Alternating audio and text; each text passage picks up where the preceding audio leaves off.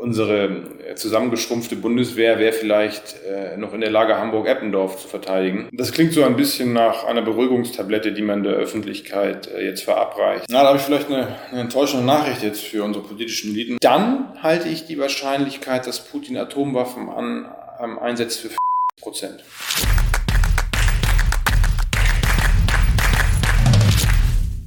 Servus Leute und herzlich willkommen in einem brandneuen Video auf meinem Kanal. Mein Name ist Margot Lochner und ich bin heute zurück mit einem sehr spannenden Gast. Er ist Historiker, Russland-Experte und spricht fließend Russisch. Herzlich willkommen, Dr. Christian Osthold. Herzlich willkommen, hallo. Und heute haben wir ein ernstes Thema. Jetzt werden sich vielleicht manche fragen, oh, jetzt Historiker Russland, ja, warum muss man da jetzt auf einem eher finanznahen Kanal drüber sprechen? Jetzt will ich erstmal eine Botschaft vorab loswerden. Natürlich ist, es, ist der Krieg eine Katastrophe erstmal für die Menschen vor Ort, aber natürlich beschäftigt er uns alle, an der Börse natürlich und auch in unserem Alltag. Und man merkt ja, auch viele Leute haben mittlerweile ja durchaus Angst vor einer Eskalation. Und da wollen wir heute mal mit einem Experten wirklich drüber sprechen, der Expertise hat, der, Sie haben es vorher, glaube ich, gesagt, schon mehr als 30 Mal äh, auch äh, vor Ort in Russland war. Herr Ostholz, Sie haben kürzlich geschrieben, die Gefahr der Eskalation steigt. Jetzt frage ich Sie einfach mal, wie fühlen Sie sich gerade? Ich persönlich fühle mich eigentlich ganz gut und das ist auch in Ordnung. Aber ich kann natürlich nachvollziehen, dass es den Menschen in Deutschland äh, schlechter geht, dass sie sich unsicherer fühlen, je länger der Krieg andauert. Zumal ja auch noch nicht klar ist, wo all das hinführen wird. Also wird die Ukraine letztlich gewinnen und sich Russland zurückziehen oder passiert, wovor alle Angst haben, der Konflikt eskaliert. Niemand weiß es. Insofern habe ich volles Verständnis dafür. Jetzt wollen wir das mal durchgehen, denn man braucht jetzt nicht mehr lange drum rumreden. Es steht ja ein Atomschlag, wie auch immer der aussehen könnte, oder eine ja, atomare Zwischenfall, wie auch immer, steht im Raum. Sie haben geschrieben vor kurzem, entweder wird Russland den ihm aufgezwungenen Existenzkampf siegreich beenden oder untergehen. Und da sich der russische Präsident berufen fühlt, das zu verhindern, könnte schon bald zum Einsatz nuklearer Gefechtsfeldköpfe kommen. Also wie real ist diese Gefahr jetzt wirklich? Naja, letztlich weiß natürlich niemand von uns genau, was Wladimir Putin als nächstes tun wird. Wir können ja im Grunde immer nur anhand dessen, was er öffentlich verlautbart, äh, versuchen äh, zu verstehen, wohin das Ganze führen könnte. Ähm, mit diesem Satz, den ich schrieb, meinte ich eigentlich ähm, das Potenzial Putins, welches sich aus seiner Entwicklung ergibt. Also aus der Entwicklung eines ja ähm, doch in vielen Weltregionen geachteten Staatsmannes hin zu einem Kriegsverbrecher, der nicht davor zurückschreckt, zur Erreichung seiner militärischen Ziele brutale Gewalt anzuwenden. Und ich habe mich dabei konkret bezogen auf Putins Rede vom 30. September. Äh, damals äh, ist er also auf dem Roten Platz aufgetreten und hat die äh, zuvor verkündete Annexion von vier Oblasten, von vier Gebieten der Ukraine in die russische Föderation ähm, erklärt. Und was ich dort sah, war ein Mann, der eigentlich ja, jedwede, jedweden Bezug zur Realität verloren hatte. Die betreffenden Gebiete sind nicht unter russischer Kontrolle. Äh, und dann davon zu sprechen, als sei gerade etwas äh, ganz Historisches erfolgreich äh, zu Ende gebracht worden, halte ich für, naja, ich sage es mal gelinde, für etwas weit hergeholt. Bezug zur Realität verloren. Jetzt war natürlich, als der Krieg losging, hat man oft gehört, ja, der ist verrückt, der Irre und man muss ihm alles zutrauen. Jetzt ist natürlich immer bequem, jemanden für verrückt zu erklären. Wie schätzen Sie das ein? Also hat er den Bezug zur Realität jetzt immer mehr verloren und oder ist er verrückt aus Ihrer Sicht? Was ist da passiert in den letzten Monaten oder vielleicht auch Jahren schon? Also ich halte das äh, Argument zu sagen, jemand ist verrückt, ähm, weil er Dinge tut, äh, die rational vielleicht schwer fassbar sind, zumindest aus unserer Perspektive, äh, für zu billig. Also man muss etwas genauer hinschauen. Bei Wladimir Putin ist es so, äh, Wladimir Putin war zum Zeitpunkt des Kriegsbeginns äh, schon mehr als zwei Jahrzehnte unangefochten im Amt. Wladimir Putin hat sich durch die Corona-Krise immer weiter isoliert von seinem Umfeld. Das heißt, die Menschen, die Einfluss nehmen konnten auf ihn, standen zuletzt eben nur noch aus einem ganz kleinen Personenkreis. Und das bedeutet, dass in einem autoritären System wie Russland, wo letztlich jede wegweisende Entscheidung dann eben von einem Mann, hier eben Wladimir Putin, getroffen wird, ähm, Kommunikation immer sehr stark gefärbt ist durch das, was die jeweils Untergebenen ihren Vorgesetzten äh, sagen wollen. Also ich gebe mal ein praktisches Beispiel. Ähm, es gab wohl Umfragen bzw. Erhebungen, die sind vom russischen Auslandsgeheimdienst gemacht worden vor dem Krieg, Da wurde geschaut, wie viel Prozent der ukrainischen Bevölkerung würden denn einen ähm, Einmarsch beziehungsweise einen Anschluss bestimmter Gebiete an Russland befürworten. Ähm, ich weiß also aus erster Hand, dass das so ungefähr bei 15 bis 20 Prozent lag, das Ergebnis. Und das hat man dann eben in der Befehlskette weiter kommuniziert. Und das, was bei Putin letztlich ankam, das waren dann wahrscheinlich 80 Prozent. Und das liegt eben daran, dass die Menschen, die in der Gunst Wladimir Putins stehen, aus seinem engen Umfeld, eben keine schlechten Nachrichten kommunizieren äh, lassen wollen. Das heißt also, Putin auf Ihre Frage bezogen war offensichtlich persönlich davon überzeugt, er würde mit diesem Einmarsch, mit dieser Politik erfolgreich sein. Er hat einfach falsche Informationen gehabt und insofern ist er natürlich nicht geisteskrank gewesen, als er diese Entscheidung auch gefällt hat. Wir wollen heute natürlich auch ein bisschen noch die Hintergründe rausarbeiten, was ich auch sehr interessant finde und ich glaube auch viel Zuschauer, was ist gerade in Russland wirklich los äh, von der Wirtschaft, äh, wie die Sanktionen wirken, bis hin zu einem möglichen Putsch, wollen wir auch noch drüber sprechen. Jetzt bleiben wir bei dieser atomaren Eskalation oder nuklear haben Sie geschrieben. Äh, Sie haben geschrieben, heute wahrscheinlicher als je zuvor. Ähm, was meinen Sie jetzt konkret damit? Also was könnte da jetzt äh, drohen? Es wurde ja schon viel diskutiert oder ins Spiel gebracht, dass das über dem Schwarzen Meer mal als Drohung abgeschossen werden werden könnte, dass natürlich auch die Ukraine jetzt Opfer werden könnte von ja, nuklearen äh, Angriffen. Jetzt ist die Frage, was droht da? Und vor allem eine Frage, die ich mir auch zuletzt gestellt habe, wenn Putin jetzt so eskalieren würde, hätten wir da ansatzweise nur eine Antwort drauf. Denn man kann ja jetzt dann nicht einfach mal dann munter zurückschlagen. Das wäre ja dann wahrscheinlich äh, der absolute Wahnsinn.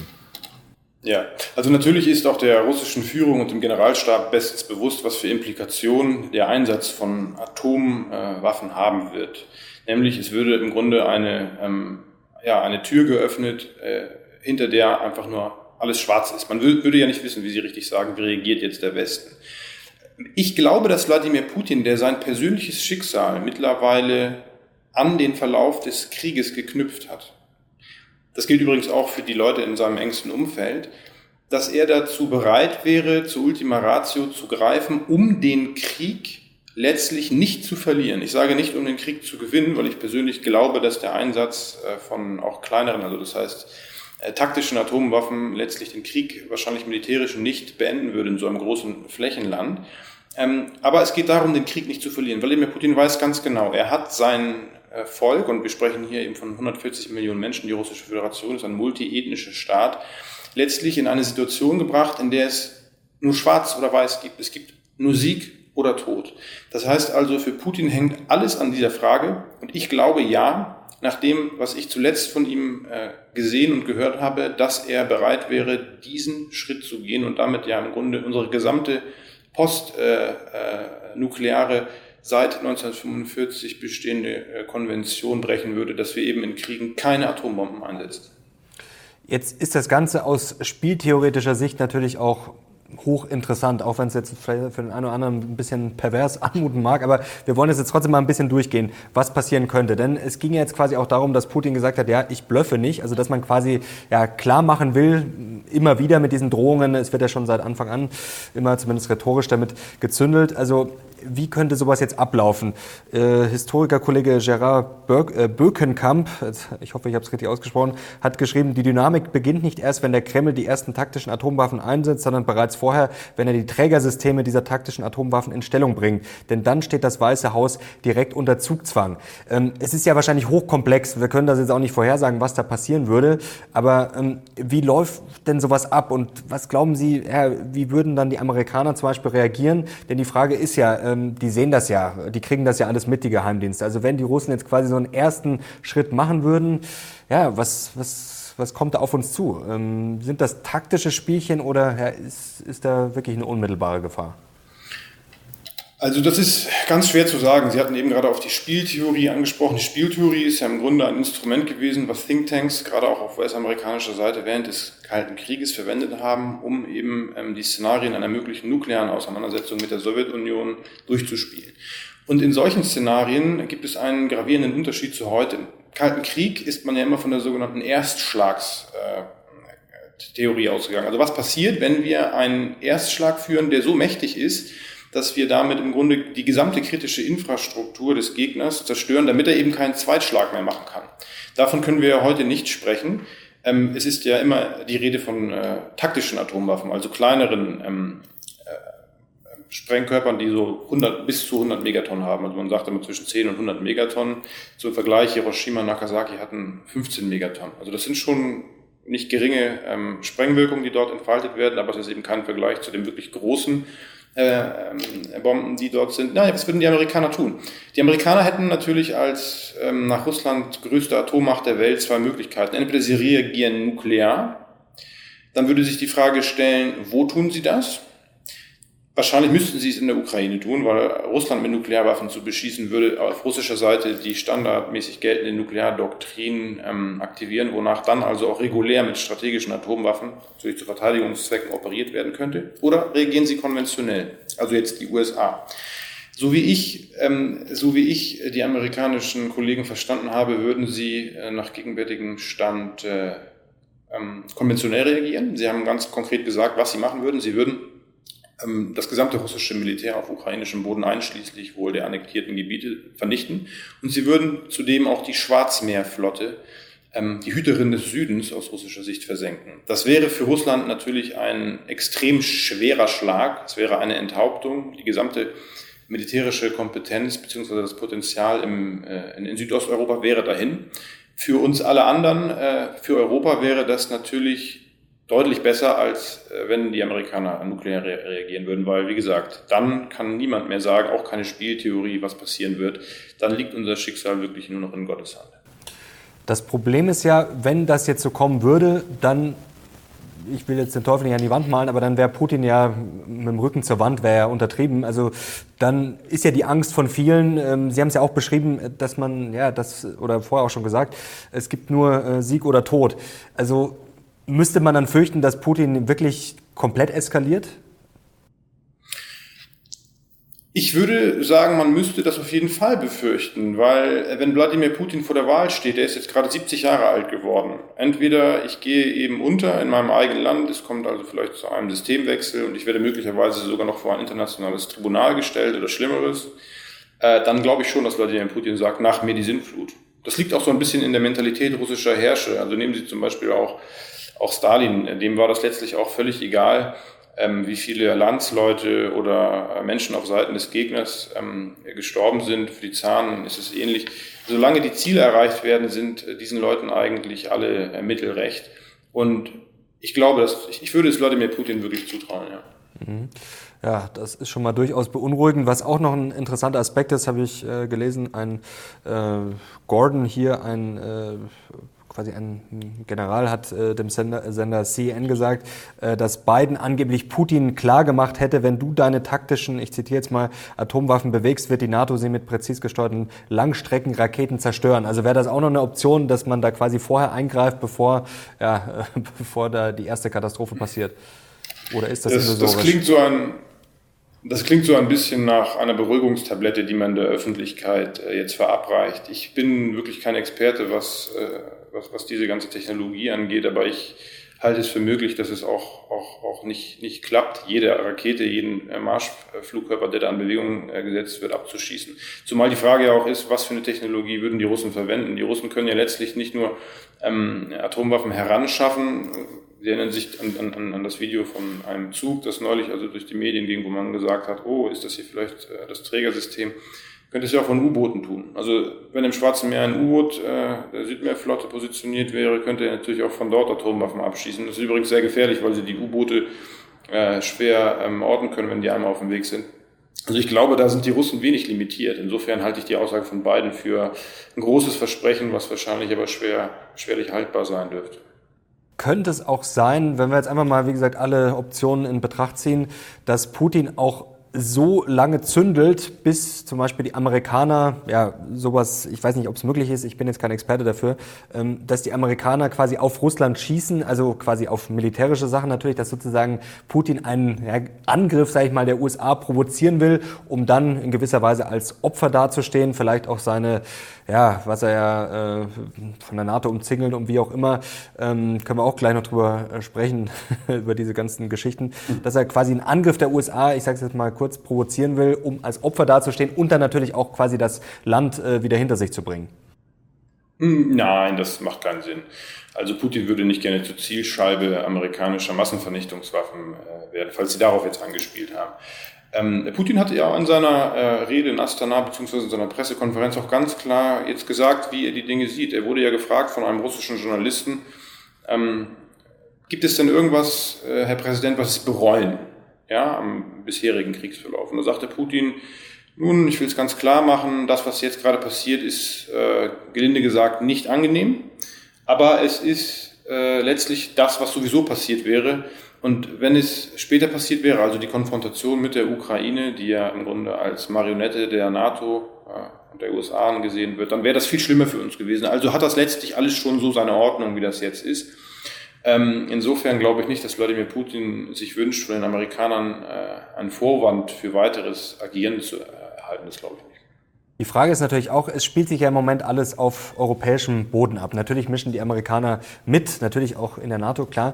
Ähm, das ist ja kein, äh, kein Geheimnis. Ähm, die Frage ist aber trotzdem, wenn es jetzt eskalieren würde, ich glaube, die stellen sich auch äh, zu Hause einige, ähm, würden die Amerikaner jetzt quasi sich selbst in äh, Gefahr begeben? Das ist ja auch mal so eine Angst, die man da hat, also dass quasi die Amerikaner wirklich für uns sozusagen in die Bresche springen. Denn ja, man würde natürlich auch selber zum Ziel werden. Wenn man sich jetzt einmal raushält, dann wird es ja in erster Linie erstmal auf europäischem Boden ablaufen. Also könnte es sein, dass ja, wir als Deutsche im Endeffekt da äh, durchaus bedroht sind und uns vielleicht nicht blind äh, auf die Amerikaner verlassen können? Also ich glaube, dass die Amerikaner sich, sagen wir mal, ihrer Rolle in Europa, auch gerade mit Bezug auf Deutschland als äh, Hüterin der Sicherheit, schon bewusst sind. Und die gesamte amerikanische westeuropäische Doktrin nach dem Zweiten Weltkrieg basierte ja im Grunde darauf, dass also gerade auch Deutschland, beziehungsweise Westdeutschland, als Frontland ähm, genau an der, an der Schnittfläche äh, von den Warschauer Paktstaaten und der NATO zu schützen ist. Heute haben die Amerikaner nach wie vor militärische Infrastruktur in Deutschland. Ähm, ich glaube nicht, dass die Amerikaner ein Interesse daran haben, das nicht zu schützen. Äh, ob sie das jetzt schützen, weil sie uns persönlich so verbunden sind oder Altruisten sind, das kann man ja noch diskutieren. Ähm, da habe ich auch so meine Zweifel. Aber die Amerikaner haben natürlich ihre geopolitischen Interessen und geostrategischen Interessen in Europa und die würden sie als äh, größte Supermacht auf dem Planeten natürlich niemals freiwillig, äh, sagen wir mal, zur Disposition stellen. Das bedeutet konkret, wenn die Russen sich entschlössen, ähm, die EU anzugreifen, dann wären wir natürlich darauf angewiesen, dass uns die Amerikaner im Grunde raushauen weil wir selbst einfach mittlerweile nicht mehr in der Lage sind, uns zu verteidigen. Also wir haben das ja neulich auch in der Presse gehört, Deutschland hätte für zwei Tage Munition. Ähm, unsere zusammengeschrumpfte Bundeswehr wäre vielleicht äh, noch in der Lage, Hamburg-Eppendorf zu verteidigen, aber nicht mehr die Bundesrepublik Deutschland. Also da dürfen wir uns überhaupt gar keine Illusion machen. Ähm, die Türkei hat die größte NATO-Armee in Europa, ich glaube nach den USA, äh, beziehungsweise in äh, Europa und in Asien. Also nein, wir sind nicht in der Lage, groß angelegte militärische Operationen durchzufechten. Schon gar nicht, wenn die Amerikaner uns nicht was natürlich auch noch ein wichtiger Punkt ist, ich meine, es gibt ja zum Beispiel dieses, ich nenne es jetzt mal Bündnis, auch wenn es schwer zu durchschauen ist, oder, oder gewisse Partner, die für Putin wichtig sind, wie zum Beispiel China. Äh, wenn er jetzt nuklear eskalieren würde, ähm, würde er dann nicht massiv Rückhalt verlieren? Denn man muss ja ehrlich sagen, gerade bei den Sanktionen sind ja jetzt auf der Welt viele Länder bislang nicht an Bord. Also bei so einer Eskalation würde er ja, ich sage jetzt mal, wahrscheinlich relativ alleine dastehen, oder? Da würde er sich ja quasi komplett ja, isolieren vom Rest der Welt, was er bislang ja noch nicht ist. Genau so ist es. Ich denke auch, dass die chinesische Führung sehr gut weiß, dass ein Atomkrieg äh, oder auch nur eine kleinere nukleare Auseinandersetzung ähm, strategisch einfach ein absolutes Desaster darstellt. Es geht ja jetzt für China nicht so sehr darum, ob jetzt ein Landstrich in der Ukraine vielleicht für die nächsten tausend Jahre, je nachdem, äh, welches Spaltmaterial man im, äh, im Sprengsatz verwendet, jetzt verstrahlt ist. Das ist natürlich für China egal. Es gilt einfach da, oder es geht einfach darum, dass wir nicht in einer Welt leben wollen, in der Staaten die nukleare Karte zur Durchsetzung ihrer politischen Ziele ähm, ziehen. Und das will äh, China nicht. China hat 300 Atomsprengköpfe nach offiziellen ähm, äh, Daten und hätte natürlich in einer Welt, wo nuklear äh, ausgefochten würden, überhaupt keine Chance gegen Länder wie Russland oder Amerika. Und insofern ähm, ist das nicht im Interesse Chinas und äh, man würde sicherlich so einen Weg auch auf gar keinen Fall mitgehen. Wie hoch ist denn jetzt die Wahrscheinlichkeit? Ich weiß, das ist immer schwer zu taxieren, aber Sie haben gesagt, die Wahrscheinlichkeit oder die, die Gefahr ist größer als je zuvor. Ähm, wie hoch ist die Wahrscheinlichkeit? Wie groß ist die Gefahr, dass Putin jetzt eskaliert in nächster Zeit? Also ich würde sagen, die Wahrscheinlichkeit, dass Putin in den nächsten vier Wochen eskaliert, ist relativ gering. Das liegt daran, dass er ja nun mit der Teilmobilmachung, wir sprechen hier ja von 300.000 Soldaten, äh, Vorkehrungen getroffen hat, um das sich zu seinen Ungunsten wendende Kriegsglück doch nochmal herauszufordern. Es wird jetzt darauf ankommen, wie läuft der Krieg weiter. Ich halte es für wahrscheinlich, dass ähm, die russische oder das russische Kalkül darauf basiert, dass man das gewonnene, gehaltene Gebiet jetzt erstmal behauptet. Es gehen ja bald die unwirtlichen Wetterbedingungen in der Ukraine los und dann wird man also den Kampf auf ukrainische Infrastruktur mit äh, ähm, Luft-Bodensystem oder, ähm, oder Boden-Bodenraketen eben weiter ähm, intensivieren. Das hat katastrophale Folgen. 30 Prozent der kritischen Infrastruktur in äh, großstädtischen Gebieten sind ja schon ausgeschaltet. Und man wird dann versuchen, mit dieser doch erheblichen Auffrischung der eigenen Truppen im neuen Jahr, im kommenden Jahr, ähm, eine Entscheidung herbeizuführen. Wenn das alles nicht fruchtet, das heißt, wenn die Ukraine es trotzdem schafft, auch diese Bemühungen ähm, äh, diese Bemühungen äh, zu unterlaufen und Russland möglicherweise auch immer weiter zurückdrängt, dann halte ich die Wahrscheinlichkeit, dass Putin Atomwaffen an, ähm, einsetzt, für 50 Prozent. Und das wäre, wäre dann im nächsten Jahr. Okay, also 50 Prozent, das ist schon mal äh, eine Wahrscheinlichkeit, die jetzt nicht wirklich gering ist. Jetzt kommen wir mal dazu, ähm, ja, wie man das vielleicht abwenden kann, denn ich glaube, das ist in unser aller Interesse. Ähm, wie kommen wir jetzt raus aus dieser Zwickmühle? Also ich habe das Gefühl, momentan ist es sehr schwer zu diskutieren. Die einen haben zu Recht Angst, äh, also völlig äh, zu Recht. Ich glaube, diese Ängste, wer das irgendwie kleinredet, macht auch einen Fehler, dass man ja wirklich, dass das eskaliert, dass es zu einem Atomkrieg oder vielleicht sogar zum Dritten Weltkrieg kommen kann. Also ich glaube, die Ängste äh, wegzudiskutieren wäre sträflich. Auf der anderen Seite muss man natürlich sagen, lebt Putin ja auch von dieser Angst. Ähm, und das ist ja die andere Seite, sagen wir müssen Stärke zeigen. Und man muss sich auch mal fragen, wenn quasi jetzt, wenn wir einknicken würden, dann würden wir auch in einer Welt leben, wo quasi er immer der Erste ja, diktieren könnte. Und ähm, ja, dann könnte Putin ja auch bald sagen wir, an der deutschen Grenze stehen und sagen, ja gut, ich will jetzt Berlin haben, sonst äh, zünde ich eine Atombombe. Also das ist ja dieser, ja, ich weiß gar nicht, wie ich es beschreiben soll. Also man weiß momentan gar nicht, wo man da anfangen, wo man aufhören soll. Ähm, was wäre denn aus Ihrer Sicht jetzt rational? Wie kann man die Lage irgendwie ja, entschärfen? Also ich würde sagen, die Situation, die wir haben, ist ein klassisches Dilemma. Ne? Zwei Möglichkeiten, die eigentlich beide irgendwie schlecht sind. Wenn wir Putin nicht entgegentreten, na, dann macht er wahrscheinlich weiter. Äh, wenn wir Putin entgegentreten, dann eskaliert der Krieg. Klassisches Dilemma.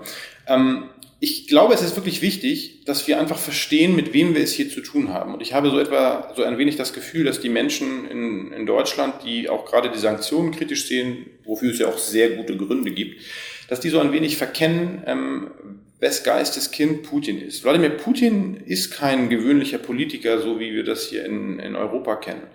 Gleichwohl beherrschten er und seine, ähm, sein Kabinett natürlich die Gepflogenheiten des politischen Kabinett, äh, Etikette, das Etikett oder die Etikette des äh, politischen Parketts international, das ist klar. Aber Putin ist ein Gangster. Ja, das ist ein Mensch, der aus dem russischen Geheimdienst kommt, der dann in St. Petersburg anfing, im Grunde die Beziehungen der damals schwer kriminellen Mafia mit dem ja auch relativ kriminellen Staat und seinen Institutionen zu regeln und der dann Präsident wurde. Und Wladimir Putin hat nicht erst seit äh, seiner berühmten Rede auf der Münchner Sicherheitskonferenz 2007, äh, sagen wir mal, die Überzeugung in sich, dass man mit Gewalt und dass man mit Einschüchterung erfolgreich ist. Das heißt, Wladimir Putin glaubt, dass er, und so ist er auch sozialisiert, er glaubt, dass wenn er den Gegner bedroht, ganz konkret bedroht und ihn auch verletzt, dass er dann letztlich, dass er dann letztlich erfolgreich ist, dass er seinen Willen durchsetzen kann. Und wir haben es in Europa nach diesem äh, unermesslichen ähm, ja, Wohlstand, den wir nach dem Zweiten Weltkrieg äh, äh, hier aufgebaut haben, beziehungsweise die vorhergehenden Generationen, eigentlich verlernt, überhaupt noch in solchen Kategorien wie militärischer Gewalt zu denken. Wir dachten, wir leben in einer Art Friedenskontinuum, diese Friedens- und Sicherheitsordnung ist einfach da, da braucht man auch jetzt gar nichts mehr irgendwie für zu tun und die bleibt auch ewig. Und alle, die sich hier bewegen in diesem Kontinuum, die halten sich dann auch an die Regeln. Ja, das ist leider ein ganz gefährlicher Trugschluss. Ähm, wir sehen jetzt, dass äh, wir mit Russland einen Staat haben, eine Führung haben, die diese Regeln einfach nicht akzeptiert. Und deswegen bin ich davon überzeugt, wir können diese Bedrohung letztlich nur eindämmen, wenn wir militärisch reagieren und wenn wir alles dafür tun, dass die russischen Streitkräfte auf ukrainischem Boden eine Niederlage äh, erleiden, beziehungsweise so schwer geschlagen sind, dass sie sich zurückziehen müssen. Wenn wir das nicht tun, wird Wladimir Putin guten Grund für die Annahme haben, dass er mit genau diesem äh, Konzept der Gewalt erfolgreich ist. Und dann werden, da können wir gleich noch drüber sprechen, die nächsten Gebiete ähm, angegriffen, die früher einmal zum russischen, zum zaristischen, aber auch eben zum sowjetischen Herrschaftsbereich gehört haben. Putins historische Tat besteht darin, diese Gebiete wieder unter russische Kontrolle zu bringen.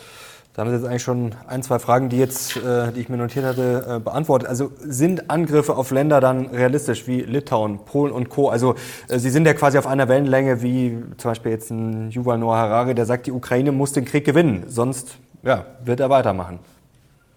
Ja, ähm, den Schlüssel zu der ähm, Gedankenwelt von Wladimir Putin, den finden Sie in dem äh, von ihm im letzten Sommer, also im Sommer 2021 veröffentlichten Aufsatz zur historischen Einheit von Ukrainern und Russen. Und in diesem Aufsatz legt Wladimir Putin äh, eigentlich ganz klar auf den Tisch, was er von allen Gebieten denkt, die früher mal zum russischen Herrschaftsbereich gehört haben, gerade auch dann, wenn sie ostslawisch, das heißt also russisch, äh, ukrainisch oder belarussisch besiedelt sind. Und er sagt eben, Russen, Belarussen und Ukrainer sind ein Volk. Aus bestimmten politischen Gründen ähm, hat es eben eine Teilung gegeben und die natürliche Ordnung, die natürliche Weltordnung, in der wir leben, ähm, besagt eben, dass diese Völker, diese Länder, diese Nationen doch eigentlich zusammengehören. Und deswegen kann es auf einem ukrainischen Staatsgebiet eigentlich nur russische Staatlichkeit geben, also staatlich, moskowitische Staatlichkeit könnte man auch sagen. Ähm, er sagt auch gleichzeitig, dass überall dort, wo russische Menschen leben, äh, der russische Staat als Ordnungsmacht absolut legitim ist. Das können Sie übertragen auf das Baltikum. Dort leben ja teilweise bis zu 30 Prozent Russen. Das hat Gründe aus der Sowjetzeit, als man systematisch Russen dort angesiedelt hat. Ähm, und auch diese Gebiete sind natürlich in höchstem Maße bedroht von solchen ähm, imperialistischen ja, Plänen, die Wladimir Putin seit dem 24. Februar 2022 leider verwirklicht. Also jetzt stehen wir vor dem klassischen Dilemma, Sie haben es gerade schon erklärt, also wir müssen Stärke zeigen, die Ukraine, ich zitiere Sie jetzt quasi mal, muss den Krieg gewinnen, sonst macht Putin weiter. Auf der anderen Seite haben Sie aber auch äh, klar gesagt, äh, Putin ist ein Gangster und wenn er quasi jetzt ja den Krieg verlieren würde, äh, würde er total mit dem Rücken zur Wand stehen, also dann ist die atomare Eskalation auch äh, ein veritables Risiko. Genau. Ähm, ja, herzlichen Glückwunsch, jetzt mal. Wie kommen wir da raus? Also, also wenn Sie jetzt zum Beispiel ich, Bundeskanzler wäre, äh, wie würden Sie agieren oder als Westen generell? Also wenn ich jetzt Bundeskanzler wäre, dann würde ich mich darum bemühen, der Ukraine ähm, Kampfpanzer zu liefern. Ich würde der Ukraine mit Iris-T, von denen wir leider auch nicht allzu viele Systeme haben, natürlich äh, die möglichen Systeme liefern, um auch Luftangriffe zu unterbinden. Und ich würde das vor der Bevölkerung ganz klar ähm, begründen. Ich würde sagen, wir haben in der Geschichte die bittere Erfahrung gemacht, dass Appeasement gegenüber aggressiven Diktatoren immer ins Desaster führt. Ich erlaube mir mal ganz kurz diese Analogie auszuführen. Die würde ich dann politisch genauso auch kommunizieren. Schauen Sie, als Hitler ähm, damals 1938 drohte, die Tschechoslowakei anzugreifen, weil im Sudetenland drei Millionen äh, Deutsche, wenn ich mich nicht irre, lebten, die also heim ins Reich gehörten. Das ist übrigens genau die gleiche Argumentation wie im Donbass. Da sagte man sich, ja, wir wollen keinen Krieg. Auf gar keinen Fall. Der Erste Weltkrieg war so furchtbar, wir wollen keinen Krieg. Und man gab äh, Hitler genau das, was er wollte. Damals war Hitler ja noch kein, kein Kriegsverbrecher. Er war einfach nur Reichskanzler und trat aggressiv auf. So. Was machte Hitler? Ein halbes Jahr später zerschlug er die Tschechoslowakei. Es gab wieder keine Reaktion. Und er lernte, naja, wenn das so ist, dann greife ich einfach Polen an. Dann kam die Kriegserklärung. Und ähm, genau das Gleiche ähm, passierte dann mit, mit dem Angriff auf die Sowjetunion. Auch da dachte Hitler ja, alles würde relativ schnell gehen, genau wie Putin im, im, im Februar. Das bedeutet eigentlich für uns, natürlich ist Putin nicht Hitler und natürlich ist Russland nicht die Sowjetunion und das heutige Deutschland nicht das Deutsche Reich von 1941 oder von 1939. Aber wir müssen uns doch ganz klar machen, hätte man Hitler gestoppt, zum Beispiel 1938 oder 1939, dann wäre es niemals zum Holocaust und zum Zweiten Weltkrieg in Europa mit all seinen Verheerungen gekommen, wie wir ihn äh, kennen. Das heißt, erst wenn sie diesen Diktatoren die Möglichkeit geben, ihr volles destruktives Potenzial zu entfalten, öffnen sich Räume. Und in diesen Räumen werden diese Diktatoren dann möglicherweise zu Massenmördern, zu Kriegsverbrechern, mit allen Implikationen, die das hat. Und das würde ich den Leuten als Bundeskanzler genau so sagen. Wir haben jetzt die Wahl, stoppen ihn jetzt. Wir hätten ihn schon viel früher stoppen müssen. Oder, naja, wir löffeln die Suppe möglicherweise bis zum Ende aus. Dann aber eben, wie Sie schon sagten, mit äh, möglicherweise Konsequenzen, die wir uns gar nicht vorstellen können. Da bin ich jetzt äh, bei Ihnen. Das kann ich alles nachvollziehen. Das Problem ist nur, wie gesagt, wir haben ja immer noch hinten das Risiko dran. Also kann man das nicht ausschließen? Kann man das? Also das, damit müssen wir leben aus Ihrer Sicht. Naja, damit müssen wir leben. Wir können nur darauf vertrauen, dass die Menschen in der russischen Führungsriege noch leben wollen, dass sie äh, ihre Kinder aufwachsen sehen wollen. Ich glaube, dass wir da relativ äh, positive Aussichten haben, weil diese Menschen eben einfach unglaublich großen Wert auf das Verprassen von Reichtümern und auch das Anhäufen von Reichtümern, äh, Reichtümern einfach legen. Ne? Das, die sind, da sind sie eben nicht wie Hitler. Hitler hat sich über sowas überhaupt keine Gedanken gemacht. Er lebt in Bunkern oder auf dem Berghof. Diese Leute sind halt ähm, Hedonisten. Sie häufen oder sie stehlen Ressourcen in ihrem eigenen Land und verprassen die Gelder im Westen. Ich würde schon sagen, dass diese Leute ein vitales Interesse daran haben, dass sie morgen oder nächstes Jahr noch am Leben sind. Insofern glaube ich, dass wir da ähm, ganz zuversichtlich sein können. Bei Putin würde ich sagen 50 Prozent nächstes Jahr in Abhängigkeit davon, wie, sie, wie sich der Krieg ähm, oder wie negativ sich der Krieg für, für ihn äh, verändert. Aber eine Garantie für irgendetwas, das wissen wir doch jetzt mittlerweile, glaube ich, alle, äh, gibt es überhaupt gar nicht. Wir müssen darauf hoffen, dass, äh, dass es nicht zum Schlimmsten kommt und müssen konsequenterweise unsere Linie standhaft und entschlossen vertreten. Was will Putin denn jetzt eigentlich? Sie haben es vorher schon äh, gut erklärt, wo man quasi seine, ja, seine Doktrin oder sein Mindset oder wie auch immer, seine Pläne, sein Weltbild äh, nachlesen kann. Ähm, will er quasi dieses, was ja auch schon öfter äh, durchklang, dieses alte russische Reich wieder auferstehen lassen? Ist es das wirklich oder sind es viele kleine Ziele, die er hat? Also das ist, glaube ich, die Frage, die wir uns ja schon lange stellen. Was will genau. Putin? Also wir müssen, glaube ich, unterscheiden zwischen dem Wladimir Putin ähm, vom 24. Februar 2022 und dem Wladimir Putin heute. Wladimir Putin äh, zu Kriegsbeginn wollte, wie ich schon sagte, als großer russischer äh, Herrscher in die Geschichte eingehen. Und dazu braucht er, wie alle russischen Herrscher, eine historische Tat, die er hinterlässt. Und diese historische Tat für ihn wäre gewesen, diese alten äh, Gebiete wieder äh, unter russische, unter moskowitische Herrschaft äh, zu führen ähm, das ist ihm nicht gelungen, das hat er gesehen. Und ich glaube, jetzt führt er einen Krieg gegen ähm, den, wie er sagen würde, kollektive Westen in einer Art und Weise, den er eigentlich nie führen wollte. Wladimir Putin ist ja davon ausgegangen, dass er in einer Kommandoaktion die, äh, die ukrainische Regierung festnehmen kann, dass er in zehn Tagen die russische Flagge auf dem Maidan hisst und die Ukrainer mit Brot und Salz an der Straße stehen und ihn äh, bedanken dafür, dass er sie jetzt alle nach Russland geholt hat. Jetzt ist es völlig anders. Er hat gemerkt, dass er falsch informiert war, wie ich eingangs schon sagte, und es geht für ihn jetzt eigentlich darum zu überleben. Es geht darum, weiterzuleben. Und deswegen ähm, müssen wir uns auch einfach klar machen, dass die russische militärische Führung gar kein richtiges Konzept hat, für einen Krieg, den sie jetzt, oder für den Krieg, den sie jetzt führt. Verstehen Sie? Das ist das Gefährliche. Es gab zwei ähm, Momente, glaube ich, in dem Kriegsverlauf, wo man strategisch eine Exit, äh, ein Exit hätte machen können. Das erste war, wie gesagt, nach 10, 14 Tagen nach der gescheiterten Kommandoaktion gegen Kiew, da hätte man sagen können, okay, wir haben es nicht geschafft und da wir kein Konzept haben für äh, einen lang, äh, lange währenden Krieg, vor allem nicht gegen diese Übermacht aus dem Westen, also finanziell und vor allem auch ähm, technologisch, ziehen wir uns doch lieber zurück.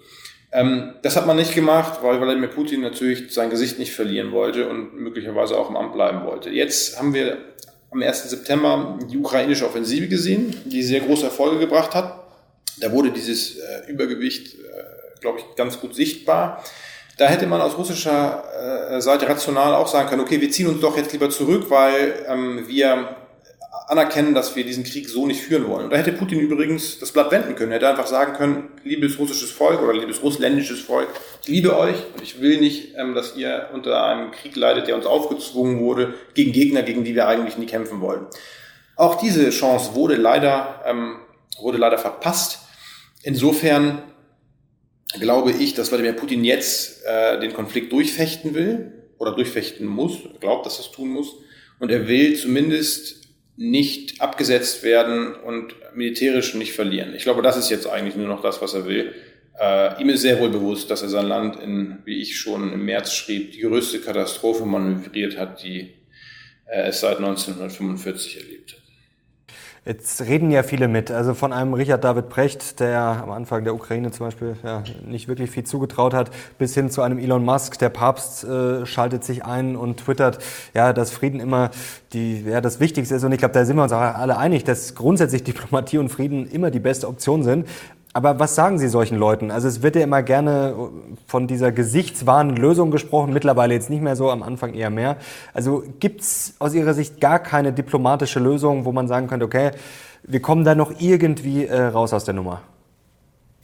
Also ich glaube, die Antwort liegt so ein bisschen in dem, was ich auch gerade sagte. Mit Putin wird es wahrscheinlich keine diplomatische Lösung geben, weil letztlich jede Konzession, die er macht, äh, in Richtung, ja, okay, dann ziehen wir uns zurück wir haben Fehler gemacht, kommt für ihn halt a priori nicht in Frage. Würde es in Russland zu einer, sagen wir mal, inneren, zu einem inneren äh, Regimewechsel kommen, würde das natürlich schon wieder ganz anders aussehen. Ähm, da könnte man sicherlich Möglichkeiten finden. Deswegen glaube ich, ist die Chance immer da, dass es möglicherweise diplomatische Kanäle gibt, die man, die man sinnvoll nutzen kann. Aber im Moment sieht es einfach schlecht aus. Putin ist leider immer noch unangefochten in Russland. Sie sehen ja, dass das gesamte Potenzial von Menschen, die mit Putin nicht d'accord gehen, jetzt gerade das Land verlässt, also wieder einmal das Land verlässt, muss man ja sagen. Ich glaube, dass die Russen ähm, aufgrund ihres Desinteresse an Politik äh, gar nicht mehr in der Lage sind, irgendeine Art von Systemwechsel oder vielleicht einer, einer, einer leichten ähm, Liberalisierung herbeizuführen. Insofern, ja, Diplomatie ist natürlich immer wichtig. Aber wenn sie es mit hartgesottenen Diktatoren zu tun haben, auch das äh, zeigt ja unsere Geschichte, dann müssen sie diese Leute halt platt machen. Das geht nicht anders, das ist nicht schön, aber es ist die Realität. Und wenn dann deutsche Intellektuelle kommen und fabulieren von Frieden und man muss doch alles irgendwie regeln, dann sage ich, ja, liebe Leute, das mag ja vielleicht in unserem schönen Europa und in der westlichen Hemisphäre der, der Fall sein, dass wir Probleme so lösen. Aber die Welt ist eben leider doch mehr als das. Die Welt ist leider an vielen Orten brutal und dunkel und mit dem Verhalten zeigen diese Leute eigentlich, dass ihre kosmopolitische Weltoffenheit letztlich nichts weiter ist als provinzielle Weltfremdheit. Das Argument ist ja immer, was gerne angeführt wird. Ich sage es mal nach dem Motto: ja, Wir können jetzt quasi nicht, ähm, ja, die Ukraine ist ein kleines Land. Wir können jetzt quasi nicht für die Ukraine die ganze Welt aufs Spiel setzen. Ähm, was sagen Sie dazu? Also das tun, das tun wir ja auch nicht. Nicht wir setzen die ganze Welt aufs Spiel, sondern die Verantwortung dafür trägt Wladimir Putin. Und es ist absolut äh, nachvollziehbar und auch legitim, dass äh, wir als Europäer auf diesen ähm, Gewaltimpuls von Wladimir Putin ähm, reagieren. Wir wollen einfach nicht mehr in einem Europa leben, in dem jeden Tag ein Krieg beginnen kann, in dem äh, andere Länder, stärkere Länder, schwächeren Ländern ihren Willen aufzwingen. Das wollen wir nicht.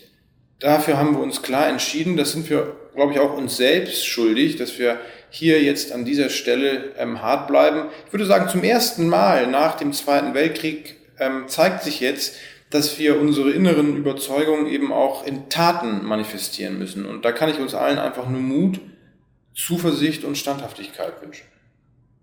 Aber der Putsch, also der ist, Sie haben es gerade schon gesagt, ja, Traum nenne ich es jetzt mal, eine Illusion. Also er ist aus Ihrer Sicht völlig unrealistisch. Naja, also er ist nicht, er ist nicht unausgeschlossen. Aber ähm, schauen Sie, es gibt eben einfach äh, gewisse Indikatoren, die mehr oder weniger darauf hindeuten. Und Russland ist als autoritär geführtes Staatswesen nie dafür bekannt gewesen, dass man äh, versucht hat, ja, den Master Chief Executive, sage ich jetzt einfach mal, ähm, äh, wegzuputschen. Ja? Also denken Sie jetzt zum Beispiel mal an Stalin. Stalin hat in seinem eigenen Land furchtbare Verbrechen begangen. Die Ukraine ist davon übrigens auch in höchstem Maße betroffen, was auch ein Grund dafür ist, dass die Ukrainer heute äh, die russische, die moskowitische Staatlichkeit als Inbegriff äh, des Unrechts und der institutionalisierten Gewalt ansehen. Dieser Mann, der Stalin, der hat also unglaublich äh, schlimme Dinge getan. Denken Sie an die Kollektivierung der Landwirtschaft, an die Zwangskula oder Entkulakisierung, sagt man auf Deutsch, an den großen Terror von August 1937. Also ein Jahr, ein Jahr lang wurden Menschen, die von der Zentrale als ja, Feinde gesehen wurden, systematisch äh, vernichtet. Das Ganze bauschte sich immer mehr auf, bis es dann irgendwann beendet werden musste. Das hat ja nie dazu geführt, dass man den Stalin ähm, in irgendeiner Art und Weise ähm, hätte beseitigen wollen. Äh, in Frankreich wäre das wahrscheinlich ganz anders gewesen. Ähm, was ich so ein bisschen auch als totalen Gegenentwurf verstehe, äh, was Hörigkeit gegenüber diesen Strukturen an, ansieht. Aber klar, ich glaube, der, die Chance ist am, am größten, dass Putin gestürzt wird, wenn sich die Pressionen auf Russland weiter verschärfen.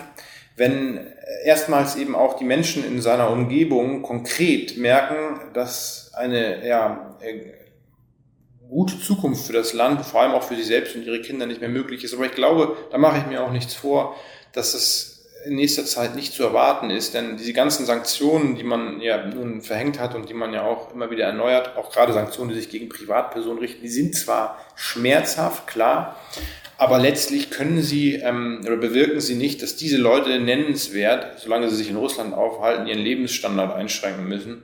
Das ist eine bittere Wahrheit. Ähm, bei der äh, gemeinen Bevölkerung in Russland sieht das vielleicht anders aus, aber die haben einfach nichts zu melden. Um deren äh, Meinung schert sich keiner und deswegen halte ich insgesamt besehen die Wahrscheinlichkeit eines Putsches oder eines Umsturzes nach wie vor für äußerst gering. Wie sieht denn Putins Machtzirkel aus? Vielleicht können Sie das als Experte mal ganz äh, kurz umreißen. Also es wird ja immer gern gesagt, er sitzt quasi ja mental schon lang im Bunker. Er hat wahrscheinlich jetzt auch nicht so viel Kontakt. Er muss, äh, ist ja wohl auch recht vorsichtig, um es mal so zu sagen. Natürlich seine Untergebenen oder seine engsten Vertrauten reden ihm ja wohl auch nach dem Mund. Das haben Sie auch geschrieben in Ihrem an Ihrem spannenden Artikel. Ähm, deswegen hat er vielleicht natürlich auch nochmal eine gewisse verzerrte Sicht. Also wie kann man sich so den Alltag von so einem Wladimir Putin vorstellen und so diesen ja, engsten Machtzirkel von ihm? Und funktioniert der noch? Also, das ist natürlich jetzt so eine Art äh, Blackbox, in die man schauen müsste. Wir wissen es einfach nicht. Was wir wissen ist, dass Wladimir Putin, dass Wladimir Putin ähm, natürlich Vertrauenspersonen hat. Wenn Sie jetzt äh, Personen nehmen aus, dem, aus der ersten Reihe, dann würde ich hier auf jeden Fall ähm, Sergei Lavrov äh, nennen. Das ist ja ein treuer Paladin seit vielen Jahren von Putin, aber auch äh, Shoigu, auf Russisch Shoigu, wir sagen immer Shoigu auf Deutsch, äh, gehört sicherlich dazu ähm, oder der Chef der Wagner-Gruppe. Aber wissen Sie, was jetzt hinter, naja, hinter den, ich sag mal, äh, buchstäblich hinter den Kremlmauern passiert, mit wem Putin sich wie ins Vernehmen setzt, für wessen Meinung er offen ist, all das sind Informationen, die wir nicht mit Sicherheit sagen können. Ich verfolge das relativ oft auch, wenn zum Beispiel ehemalige Weggefährten oder Personen sich äußern, äh, die eng an Putin dran waren. Ich kann nur jedem empfehlen, ähm, auch Khodorkovsky, äh, zu hören, der sehr interessante Einblicke auch gewähren kann. Es ist schwer zu sagen. Ähm, was ich weiß und was man, glaube ich, auch ähm, bestätigen würde, wäre, dass Putin, Putins Macht basiert letztlich auf einem System, in dem alle Schlüsselpersonen eben nicht nur, mit, äh, sagen wir mal, nicht nur Menschen sind, die ihr Fortkommen direkt Putin verdanken, sondern die einander auch spinnefeind sind. Das heißt also, Putin umgibt sich mit, mit, mit Personen, die nicht kooperieren können, ihre übersummative Intelligenz, wenn Sie so wollen, nicht gegen ihn richten können, sondern immer ihre eigenen Partikularinteressen haben, ihm gegenüber aber bilateral gleichzeitig immer extrem loyal sind. Und ich glaube, dass das ein Grund dafür ist, dass Putin eben relativ schnell erkennt, ob sich irgendwo Widerstand regt oder nicht. Und dann natürlich auch, dass Putin konsequent ähm, gegen Illoyalität vorgeht. Wer also Putin, äh, sagen wir einmal, ähm, gegenüber nicht mehr hörig ist, wer ihn in Frage stellt und anzweifelt, der äh, muss wirklich um sein Leben fürchten, während Leute, die blinden Kadavergehorsam üben, belohnt werden. Nehmen Sie ähm, Ramzan Ahmatovic Kadyrov, den Machthaber in Tschetschenien. Er wurde gerade zum, ich glaube, Generalmajor befördert, äh, weil er eben regelmäßig noch härteres Durchgreifen führt und seine eigenen Truppen auch anspornt, den Weg von Wladimir Putin mitzugehen. Das ist im Grunde die Machtvertikale in Russland, so wie sie beschaffen ist. Und daran können Sie sehen, dass keiner den Mut haben wird, gegen äh, Putin zu revoltieren. Was sagen Sie eigentlich Leuten? Ähm, der Vorwurf kommt ja auch mal wieder, dass die NATO auch oder die Amerikaner ähm, auch eine Mitschuld tragen an dieser ganzen Eskalation. Das ist ähm, die reine Wahrheit. Also ich habe das auch mal beschrieben in einem Artikel.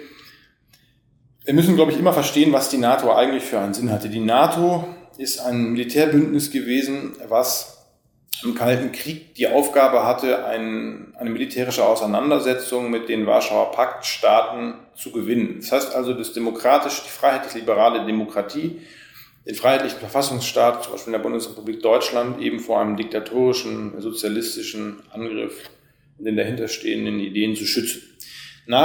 Nachdem die Sowjetunion am 31. Dezember 1941, äh, 1991 liquidiert wurde und es also keine derartige Bedrohung mehr gab, ergab, hat die NATO genau genommen eigentlich ihren ursprünglichen Zweck verloren, zumindest bezogen eben auf, auf, die Bedrohung durch den Warschauer Pakt. Wenn Sie jetzt schauen, was man gemacht hat, ist, man hat Russland aus amerikanischer Sicht behandelt wie so eine Art, naja, hm, Schuljungen. Russland hatte immense Probleme, sich zu konsolidieren nach dem Untergang der Sowjetunion, die 90er Jahre oder wie man auf Russisch sagen würde, die Benosse wurde. Das war eine Zeit, in der eigentlich äh, die Zentrale, der Staat, der Zentralstaat kaum noch Kompetenzen hatte. Also es ist wirklich unglaublich. Man kann sich das aus europäischer Sicht gar nicht vorstellen. Es gab gar keine richtige Geldwirtschaft mehr, beziehungsweise es gab einen, einen, einen Schwarzmarkt mit Tauschwirtschaft. Ich kenne viele Leute, die äh, jahrelang kein regelmäßiges Gehalt, äh, wohl aber äh, materielle Leistungen bekamen für, den, für die Arbeit, die sie, die sie taten. Es gab viele Kriminelle, also tausende kriminelle Gruppierungen in Russland, mit denen hatte Wladimir Putin in St. Petersburg selbst zu tun. Er musste damals die Interessen dieser Gruppen austarieren äh, gegenüber dem Staat. Das waren unglaublich ähm, schlimme Vorstände. Russland war völlig degradiert und gedemütigt ein betrunkener Präsident, äh, Sie erinnern sich, äh, Jelzin, der auch, auch mal den Amerikanern mit Atomschlägen drohte. All das ist natürlich etwas unglaublich, naja, etwas unglaublich ähm, Erniedrigendes gewesen für Menschen, ähm, die Russland noch aus der sowjetischen Zeit als die große Weltmacht kannten. Und ähm, insofern hat die NATO schon, was heißt die NATO, sagen wir mal, die Amerikaner haben äh, dieses Momentum natürlich genutzt, um ihre Interessen ähm, zu verfolgen. Und als die erste NATO-Erweiterung äh, begann, da trat George Kennan äh, auf und gab äh, Friedman damals, glaube ich, für die Times ein Interview, in dem er ganz klar sagte, also George Kennan ist im Grunde der Architekt der, der amerikanischen Containment-Politik äh, im, im Kalten Krieg gewesen in den 60er Jahren, hat also mit, mit vielen klugen Leuten zusammengearbeitet, mit McNamara und Co. damals. Ähm, und er hat halt gesagt, er hält das für einen ganz großen Fehler, weil wir im Grunde, mit, wie meinte er, wir Amerikaner, unsere Politik, jetzt gerade die Leute verraten, die die größte, unblutigste Revolution der Geschichte gemacht haben. Anstatt integrativ auf Russland einzugehen, ähm, hat man Russland eigentlich äh, gerne in der Situation gesehen, dass es als geopolitischer, geostrategischer Konkurrent ausgeschaltet war. Und wenn Sie das jetzt übertragen, im Grunde auf den auf den Ukraine-Konflikt, der noch etwas älter ist als natürlich der Krieg, würde ich schon sagen, dass die Amerikaner ein, nach wie vor ein ähm, vitales Interesse daran haben, dass Russland eben kein ernstzunehmender äh, oder strategischer Gegenspieler ist, gerade auch auf dem eurasischen Kontinent. Die Amerikaner haben natürlich den äh, Krieg nicht zu verantworten. Das wäre ähm, viel zu äh, viel des, des Schlechten an ihrer Adresse. Aber die Amerikaner haben sehr früh verstanden, wer ist Wladimir Putin. Sie haben begriffen, wo liegen die neuralgischen Punkte bei Putin und bei seinem System und wie können wir das nutzen, um die russische Führung zu Fehlern zu bewegen. Und die Amerikaner wussten natürlich genau, dass die, dass die Russen diesen, diesen Angriff planten. Sie haben es ja fairerweise auch ganz offen in der Presse gesagt, als auch ich noch dachte, das ist alles nur ähm, Säbelrasseln. Das heißt, wenn man es jetzt ganz nüchtern betrachtet, dann befindet sich die Ukraine, äh, Russland jetzt in einer Situation, die einfach äh, aus amerikanischer Sicht eher relativ günstig ist. Es ist ein Paria, politisch erledigt, zumindest in der westlichen Hemisphäre, in den sogenannten progressiven Staaten, äh, Staaten dieser Welt. Es ist militärisch in einer Situation, wo es ausblutet. Das konnten die Amerikaner selbst nie verwirklichen. Wie denn auch? Sie hätten ja keinen Krieg mit Russland gewollt und wollen den sicherlich auch heute nicht. Die Amerikaner können die russische ähm, Versorgung oder sagen wir mal den Bezug russischer ähm, Ressourcen, hauptsächlich Gas, äh, substituieren, indem sie uns Fracking-Gas verkaufen, was vierfach teurer ist. Ich glaube, der Fracking-Gaspreis im Juni war nur 2,80 Euro pro Kubikmeter. Der, äh, der Gaspreis aus Russland war, glaube ich, 80 Cent. Ähm, der Einflussbereich der Amerikaner politisch, militärisch wird sich de facto bis an die russische Grenze heranschieben, wenn dieser Krieg einmal vorbei ist. Ich glaube, die Amerikaner haben ähm, in vielerlei Hinsicht nur Vorteile davon. Aber sie müssen jetzt eben diese nukleare Bedrohung handeln und das ist wiederum etwas, was sie natürlich auch nicht wollen. Also es ist für alle irgendwie, ähm, es ist für alle irgendwie schlecht, aber für die Amerikaner unterm Strich noch deutlich besser als für Russland oder für die europäischen Staaten. Also halten wir fest. Insofern klar, die NATO hat eine Mitschuld, ja, sicher. Auch durch die NATO-Osterweiterung und Co. Also um das auch mal äh, festzuhalten. Aber wenn man eine Mitschuld hat, ähm, also ich will jetzt wie gesagt Putin 0,0 in Schutz nehmen, aber ja, hat man da nicht auch irgendwie noch eine Mitverantwortung, irgendwie ja, äh, zu schauen, dass wir quasi nochmal vor die Fehler kommen? die gemacht wurden. Ja, also ich will es nur, nur noch mal klar sagen. Also ich, ich, ich würde nie sagen, dass die NATO-Osterweiterung jetzt äh, äh, unrechtmäßig waren, denn man muss immer sagen, es waren ja nicht, es war nicht die NATO, die an diese Staaten, an die sogenannten Transformationsstaaten ähm, Mittel- und Osteuropas rantraten und sagten, ja, werdet mal Mitglied bei uns. Es waren die Staaten selber, die diese Ersuchen an die, an die, an die NATO gerichtet haben. Ähm, insofern, nein, das kann man schon alles verstehen. Und das sind eben diese historischen Erfahrungen. Ähm, aber die NATO hat, wie ich schon sagte, ihren ursprünglichen, kein ursprüngliches, sagen wir mal, Ziel mehr, was sie verfolgen kann. Wenn Sie sich anschauen, dass, dass, dass irgendwie, ich glaube, Nordmazedonien oder wie auch immer in der NATO irgendwie beigetreten ist, die können keinen Beitrag zur Bündnisbereitschaft leisten. Das ist, das könnte man, glaube ich, nur noch so lesen. Man will irgendeinen NATO-Partner da im Süd, Balkan haben, um vielleicht die russischen Avancen um Serbien einzudämmen. Ich weiß es nicht genau, aber es hat, es hat nichts mehr mit, mit Bündnissicherheit zu tun. Und ich glaube deswegen, dass die Amerikaner umso mehr in der Verantwortung auch stehen, jetzt äh, als ja, Großmacht, die sie nun mal sind, zu walten, um diesen Konflikt nicht eskalieren zu lassen. Und ich finde da, was Biden und auch aus dem CIA gesagt wurde, äh, dass, dass das ganz wichtig ist, dass man Russland halt sagt, okay, wenn ihr das macht, wenn ihr Atomwaffen einsetzt, dann wird das ganz drastische Folgen für euch haben. Konkret bedeutet dann das die Vernichtung eures Militärs in der Ukraine und im Schwarzen Meer. Und ich finde, das ist genau die richtige Ansprache, die man hier jetzt ähm, auch an den Tag legen muss. Hat sich oder fühlt sich Putin eigentlich wirklich von der NATO bedroht? Denn dass jetzt die NATO Russland angegriffen hätte, das ist ja schon auch, äh, ich will nicht sagen im Bereich des Lächerlichen, aber das ist ja völliger, eigentlich schon ziemlicher Schwachsinn, oder? Es ist Schwachsinn. Es ist völliger Schwachsinn, genau so ist es.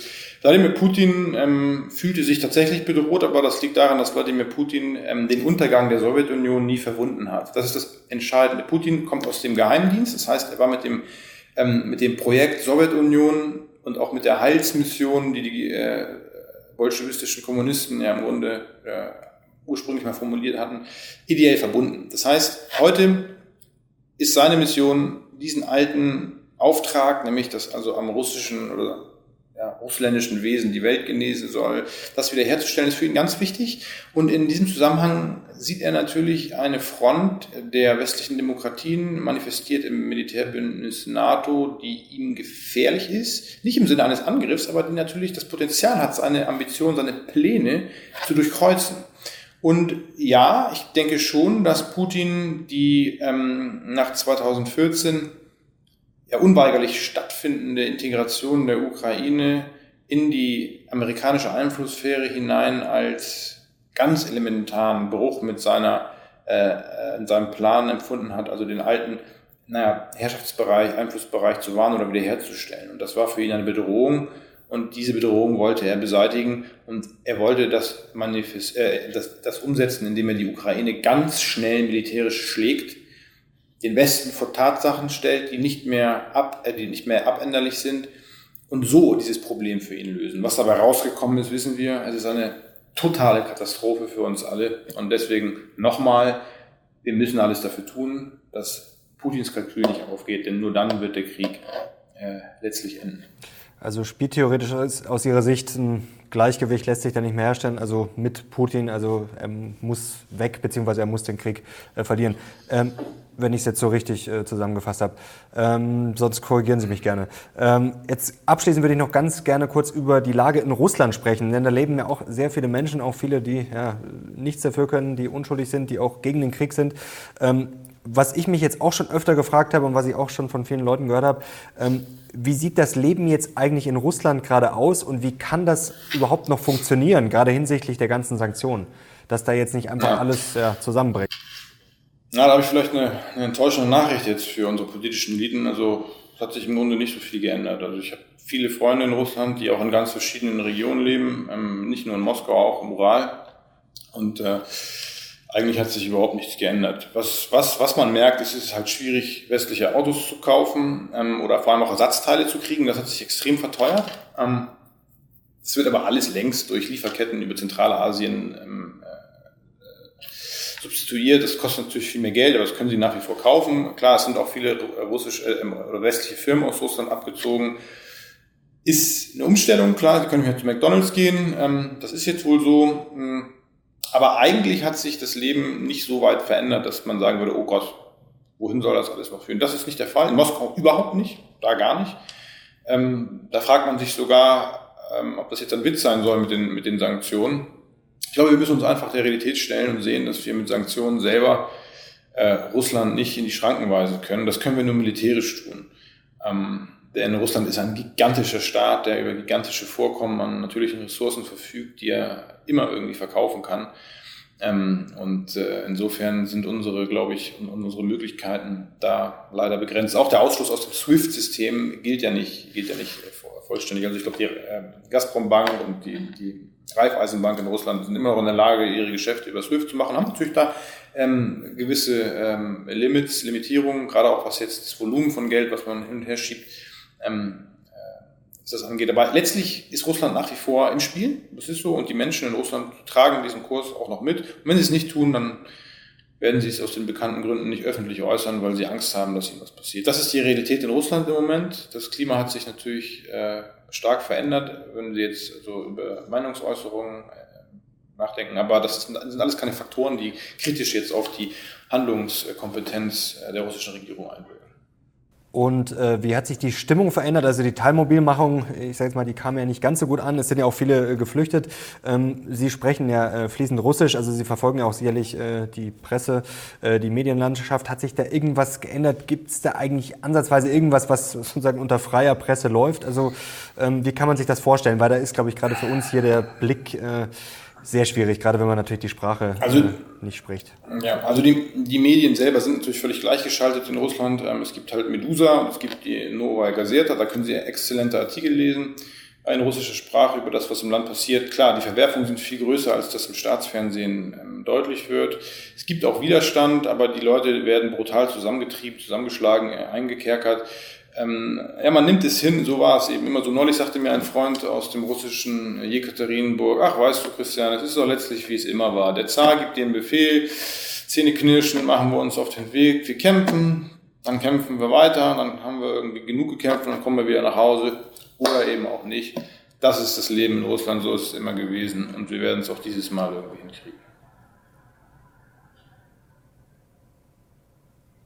Ja, das ist es im Grunde. Ähm, noch eine Frage ganz kurz, äh, weil es wirklich interessant ist. Ähm, wie schafft Russland dann, sich selbst zu versorgen? Also ich habe schon öfter mal gehört, dass schon nach 2014, dass da quasi ja, massiv investiert wurde oder ja, viel aufgebaut wurde, gerade was die Lebensmittelversorgung ähm, betrifft. Stimmt das so? Also man kann sich nahezu selbst versorgen und braucht jetzt zumindest ja den, den Westen jetzt nicht dazu. Also Russland braucht, was Lebensmittel angeht, den Westen für die Grundnahrungsmittel sicherlich nicht, nein. Also das, das ist illusorisch, das anzunehmen.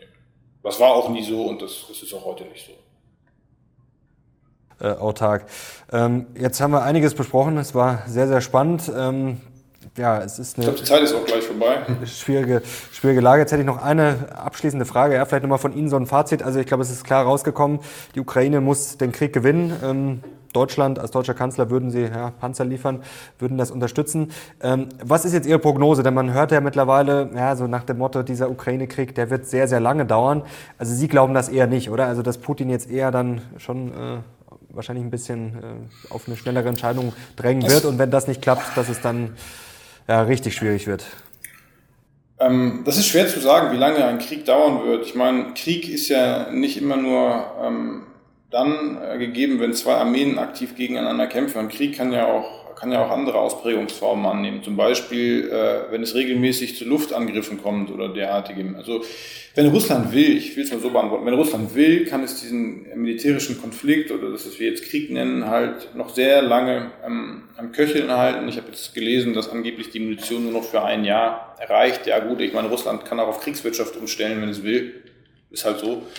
Das dauert dann alles ein bisschen, aber Russland hat einfach noch sehr große Möglichkeiten, diesen, diesen Krieg weiterzuführen und letztlich ähm, mein Punkt ist, die Ukraine muss den Krieg militärisch nicht in dem Sinne gewinnen, dass die russischen ähm, Armeen zerschlagen sind. Äh, die Ukraine muss den Krieg so lange weiterführen und Erfolge erzielen, dass es aus Sicht der Russen oder der russischen Führung einfach ein absolutes äh, äh, Minusgeschäft ist, diesen Krieg weiterzuführen. Ich glaube, wenn wir das, wenn wir da hinkommen, dann haben wir relativ gute Chancen, irgendwann auch die Gewalt einzudämmen. Und äh, insofern glaube ich, dass da Waffenlieferung, weitere Unterstützung, Schulungen des ukrainischen Militärs da der einzig gangbare Weg sind.